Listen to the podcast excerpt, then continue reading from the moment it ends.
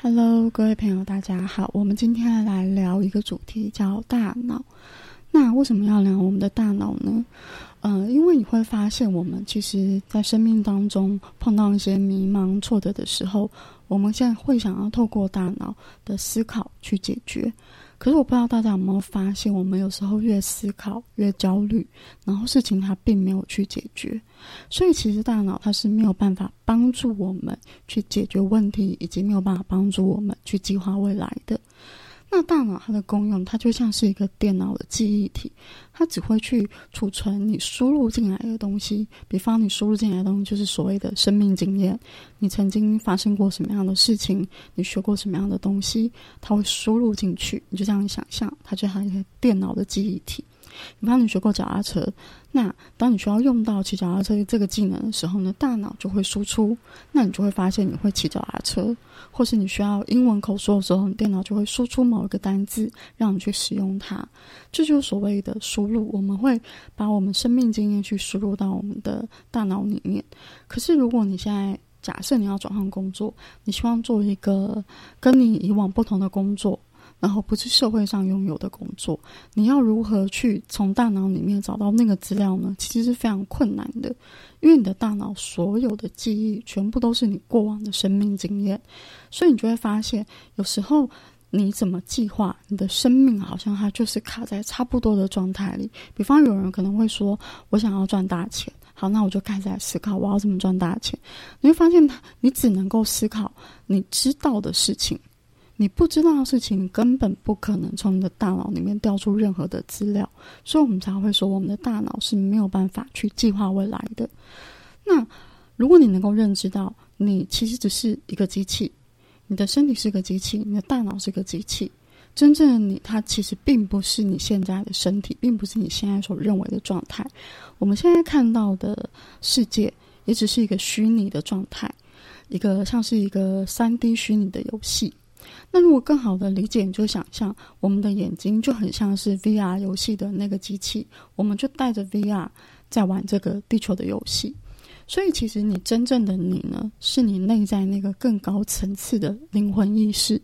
那你可以称为高我，你可以称为宇宙都没有关系。也就是真正的你，它并不是你现在的肉体，并不是你大脑里面认知的这个你。那就是当你如果有这个认知之后。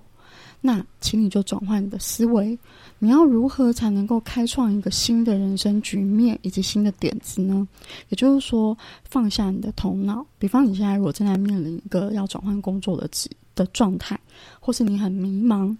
那你可以做的事情是：第一个，你可以先用大脑做的事情是，先问问自己，你想要什么。比方你想要过什么样的生活，或者是你希望你的工作未来的生活的状态品质、工作内容是什么？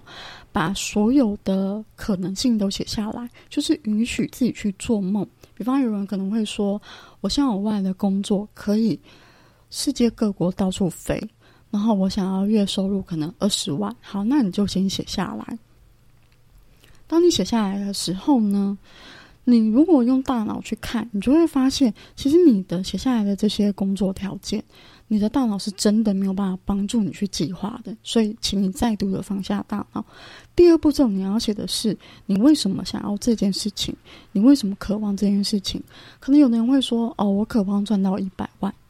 那你为什么渴望赚到一百万？因为如果你只写下“我渴望赚到一百万”，其实这件事情它是有时候是没有办法帮助你的。因为我们在做任何事情的时候，我们需要的是动机。如果没有动机，你根本不可能会去做这件事情。所以你要先写下你为什么想要这一百万。比方有人可能就写说：“哦，我想要一百万的原因，可能是我想要出国，我想要去西班牙，或我想要呃一百万，然后去做转职投资等等之类的。”你可以先写下你为什么渴望这件事情。那这边其实第二步骤有一个很很大的细节，就是呢，你渴望的东西如果没有跟你的潜意识达成一个和谐一致，甚至没有跟你的宇宙生命里面希望你就是高层一次真正的你的那个自己达成一种和平的时候，有时候这个东西它可能会有点没有办法来。那这个部分我们放在之后谈。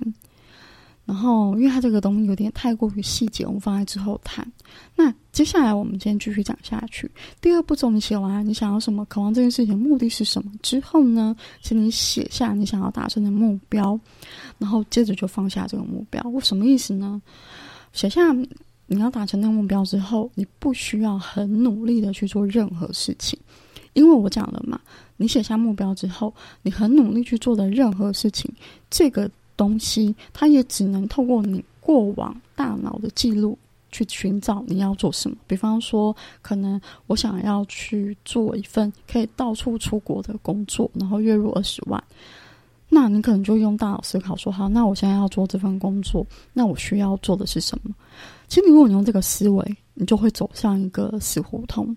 因为你永远都只能回头去找。你曾经拥有过那个生命经验，像我自己的生命经验啦，那我就会觉得说，好，如果我要有这份工作，那我的外语能力可能就要很好，那我就要先去学英文，然后接下来我可能就说，OK，那我可能要打开一零四找工作，这其实都是一个最糟糕的方法，最笨的方法。那到底该怎么做呢？其实非常的简单，可是也很难执行，因为在中间的过程你会产生很多的焦虑。其实你只需要写下目标之后放下。放下，然后正常的生活。然后呢，这时候你要开启你的一个感觉跟直觉的导航。可能比如说，好，你设定的目标是这样的目标，然后呢，就会在一个突然之间不经意的状态下，你可能会看到一篇文章，它很在在探讨你想要过的那样的生活。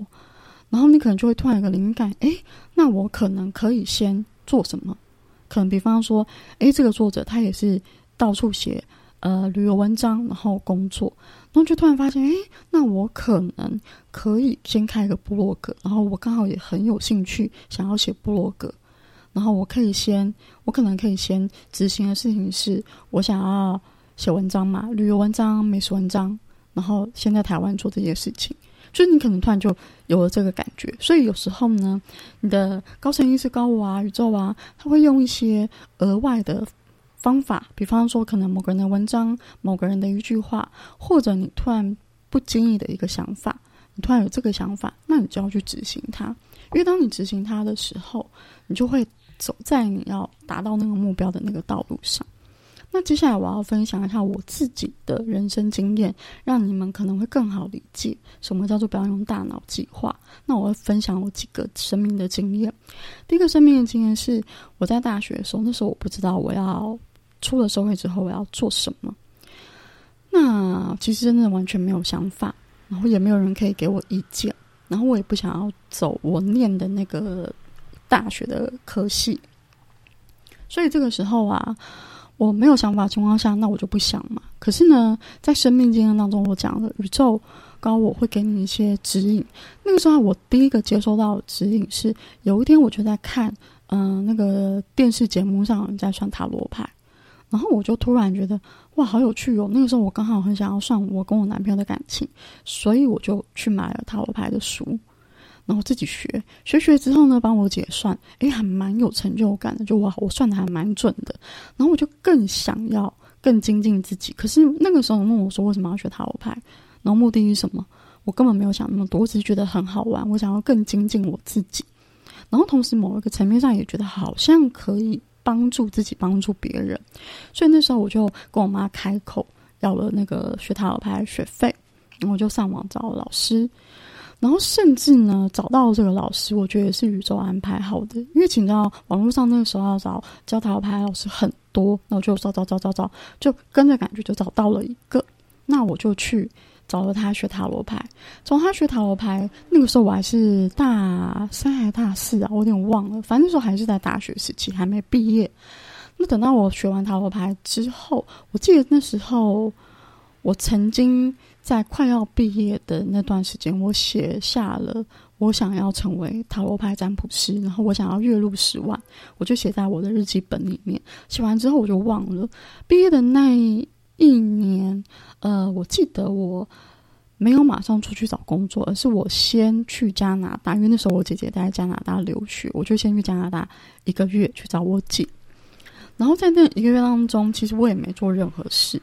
然后我也忘了我自己写下来的东西。然后等到回到台湾之后，我就接到我塔罗牌老师的讯息，告诉我说他的那间店需要占卜师，突然忙起来需要占卜师，而且我觉得非常神奇的是，那个时候我去找他占卜的时候，他的那个店里面对我来讲就是一个嗯没有什么人气的店，感觉有点像废墟，对。然后没想到我回来之后，他整个就是因为呃。节目的介绍，然后爆红，然后就变成很多客人，所以他一个人忙不过来，他需要占卜师，他就问我说：“你要不要来占卜？”然后他就很信任我，然后我就去了。所以其实我就默默的当成了塔罗牌占卜师。那其实我的月入十万并没有达成，可是其实那个时候我也忘记了这个这个目标。其实我也不太在意，因为那个时候我刚出社会的薪水对我来讲已经算不错。第一个是我就常常睡到下午嘛。哦，对，这个要补讲一个。那时候其实我在找想要的工作的时候，我还设定了一个很好笑的条件，就是我想要睡到自然醒再去上班，然后我不想要被管，这个也是我的条件。只是那时候我没有写进去，但我就是这么觉得，我不想被管，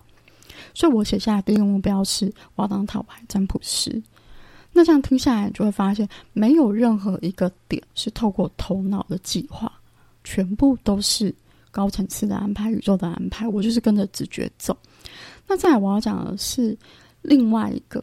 另外一个呢，就是在某一段时间过了很久嘛，然后我开始成为了通灵师。通灵师这个其实也是透过宇宙的安排，有机会再分享吧，要不然太长了。然后那个时候，我记得我有一段时间没有了工作室，然后我要找新的工作室，那时候我就用头脑。的思维就是打开那个五九一啊、租屋网啊，拼命的去找工作室，可都没有找到我自己满意的工作室，然后我就放弃，我就不想找，因为找太累了。然后有一天我正在洗澡，洗洗洗洗完之后，我就突然觉得，哎，好像可以打开五九一嘞。然后我就打开五九一租屋网，我马上就看到了我后来租的工作室，我觉得这也是很神奇。也是一个宇宙的安排，这就是所谓的一个直觉跟感觉，然后开启你的直觉的导航，你才能够真正去接到你的高我给你的指引。然后接着呢，第二个就是跟工作室有关，第二个直觉，我觉得这个也非常的玄妙，也真的不是头脑能理解的。我记得那时候我刚进入呃那个新的工作室的第一天打扫的时候，我就有个感觉，不知道为什么，那个感觉就是。我好像只会在这边待一年，但是我就没有多想。然后我真的租了一年之后，我记得那一年租完之后的时间是二零一九年，然后接着就是要续约了嘛。二零一九年的就是八月份中，我就要开始续约。然后可是很神奇，那个时候要续约的时候，我就有一个感觉是我不想续约，可是我说不出来为什么。我找不到理由不续约的理由，然后那个房东对我也很好，所以那个时候我就有点违背我的头脑的感呃呃不是头脑违背我心的直觉，我就用头脑觉得好，那我还是续约，因为我不续约的话，我不知道我要去哪里嘛，那我就跟房东签约了。可是签完约之后的内心有一个非常强烈的不对劲。那个不对劲强烈到我没有办法忽略它，所以最后我就跟我的朋友求救，然后我朋友就跟我说：“那你要不要就是跟房东讲，你先不续约了？”然后我就说：“好。”所以我就后来就因为他是违约，可是因为房东对我很好，他没有给我任何的知道就是违约的条款。那没想到之后二零二零年就爆发了，就是 COVID nineteen 嘛。所以其实回头看，就会觉得哦，原来其实大脑真的没有办法知道未来的事。你的高我宇宙会给你指引，但是你必须相信你的直觉。所以在我生命经验当中，我有很多的经验值里面，我都是透过这样的方式去开启一些新的可能性。那希望今天的这个分享可以帮助你找到一些方法。让你去开启你的人生新的可能，然后慢慢的放下对于头脑的依赖。那我们今天先分享到这，那接下来更细微的呃文章啊，更细微的想法，我会再陆陆续续的分享出来。那今天的这个谈话的主题，我也有写成文字，有兴趣的人可以到我的粉丝专页去看。好，那我们今天到这里喽，OK，拜拜。